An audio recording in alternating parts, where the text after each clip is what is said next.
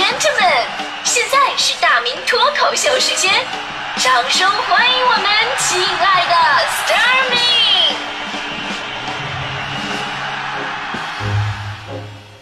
好，欢迎各位来到今天的大明脱口秀，我是大明啊。这个人生啊，真的是有的人活得励志，有的人活得讽刺。我总是教育我身边的大迪同学，我说大迪啊，你说你也老大不小，奔三十的人了，对吧？你看看人家女生的三十岁啊，用的是香奈儿包、GUCCI 包、芬迪包、爱马仕包、LV 包、宝格丽包。你看你你的三十岁，天天用的都是表情包。你说你这种年纪啊，没实现财务自由，没实现食物自由，先实现了表情包自由。你说人跟老师聊天的话呢，你会收获知识；跟长辈聊天的话，会收获做人的道理；跟你聊天，我只会收获一大堆的表情包。我说我倒不是一个追求物质的人，但是大迪的这个表情包啊，确实是太过丰富了，而且轮换的速度、更新速度特别快，可以说是紧跟时代、与时俱进，海纳百川，有容乃大，一九新款，二零时尚，百尺竿头更进一步，真的。在这方面，大迪特别有天赋，不仅善于积累，而且善于创新。有的时候呢，我们我会在群里边吧。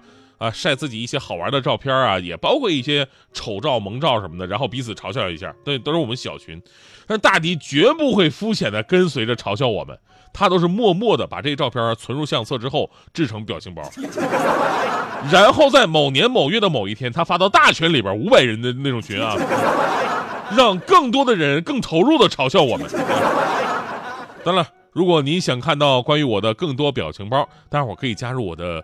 个人微信公号“大明的快乐时间”，明是铭刻铭记的明。今天晚上我会放出一些我的专属表情包哟啊！就这么说吧，这大迪自从拿了我的表情包，在各种群里边斗图，他就没有输过。如今人送外号“斗战胜佛”。其实呢，在那个微信发表情包啊，这这这已经是特别常见的事儿了，对吧？呃，我有很多那种啊群，几百个人都是，就是有一半的人他不说话，每天只是发表情包。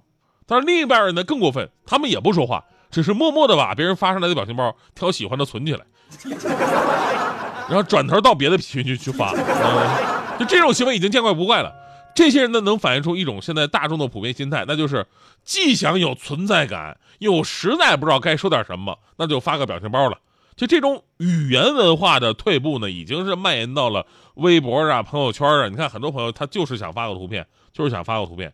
但是呢，每次图片发上去之后呢，就不知道配什么文字，只好尴尬的说一句话：看图说话。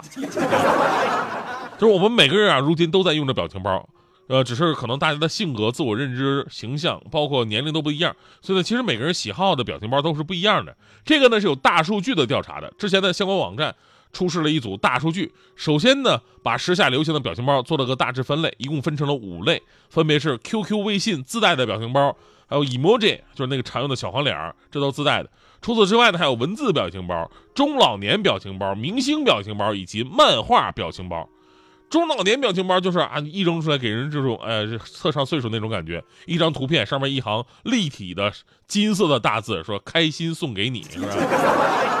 要不是一张美女图片，旁边一行格格不入彩色的字儿，“知足常乐”。然后大数据显示吧，不同年龄的用户。用的表情包也是不尽相同的。比方说，零零后关注的是明星跟二次元，明星表情包使用率他们高达百分之四十三。九零后呢关注的是恶搞和新颖程度，所以中老年表情包和文字类表情包奇迹般的成为了九零后的最爱。所以，如果有一天啊，有一个人给你发来烫金的立体大字“开心送给你”，这人可能是你的婶儿，也可能是你大侄子，是不是？而八零后呢，陆续都奔四了，对吧？作为第一代受网络影响的群体，他们对网络和社会的认知都不断的深入，在工作生活当中的磨砺啊，这心智相对来说比较成熟了。追星啊、恶搞啊，都不适合我们八零后了。呃，是否便捷实用才是八零后最在意的。因此呢，QQ、微信自带表情包跟这个小黄脸 emoji 就成为了我们的首选。那说到 emoji 呢，最近关于它里边那个最经典的微笑的表情产生了巨大的争议。因为人们发现呢，不同年龄、不同性格、不同习惯的人对这个微笑表情的解读也不一样。就前两天咱们不说过一个新闻吗？二十三岁的重庆小伙张鹏很郁闷，因为自己莫名其妙的被客户给投诉了，而投诉的理由呢，说这个张鹏啊对客户太傲娇我为什么傲娇呢？后续沟通过程当中，他得知原来呢是一个表情惹的祸。他在微信上给客户发了一个小黄脸微笑那个表情，然后客户说他阴阳怪气儿。那小张怎么想也想不明白，这不就微笑的表情吗？怎么就阴阳怪气了呢？本来呢，这是个看起来客户太矫情的新闻，但是随着各大网站开始针对微笑表情的调查，人们惊奇的发现，不喜欢这个微笑表情的人绝不是少数。真的，很多人都觉得这个表情太内涵了。表达不满又不想撕破脸的时候，才会用这个表情。你看，有网友就说了，说因为这个表情呢，总是给人感觉这个皮笑肉不笑啊。说到表情呢，总会很容易联想到对方的态度，很可能也是这种啊皮笑肉不笑的，就好像是聊天当中你回复了一句呵呵呀，或者哦，是背后有话的意思。其实你想想也是，对吧？错呢不在小张，表达微笑一点问题都没有，主要是设计这个微笑表情的人设计的有问题。你微笑吧，起码眼睛也动一下。你这小黄脸微笑，眼睛动都不动啊，表情动不动不动，然后就是嘴角上扬，典型的假笑。真的，各位啊，你想象一下，你的生活当中有一天啊，你跟你领导聊天呢，领导突然给你发了一个表情，发了一个微笑的表情，你的第一反应是领导对我微笑吗？我觉得并不是，反正我的第一个反应是完了，我摊上事儿了。领导，你说吧，什么什么事儿吧，对吧？有一天，你女朋友给你发了这么一个表情，你的第一反应也不会是说：“哎呀，女朋友给我传递微笑。”不是，他又想起来什么，就是你忘了是干什么事儿，真的，那只有发来呲牙大笑的表情，这才是哦，没事儿。所以你看啊，这个网络沟通当中配上表情，原本的是让文字沟通更加的生动有趣。有人说，文字的尽头就是表情嘛，但是表情也容易让人对你产生一个真实态度的联想。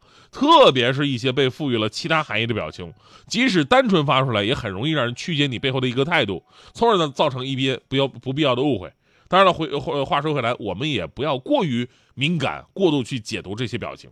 这时代在发展呢，表情还能火多少年，或者又有怎样的表情之后还能继续火下去，我们也不知道。他表情之后还有什么能火呢？我现在已经感受到了，这个绝对已经站在潮流尖端了。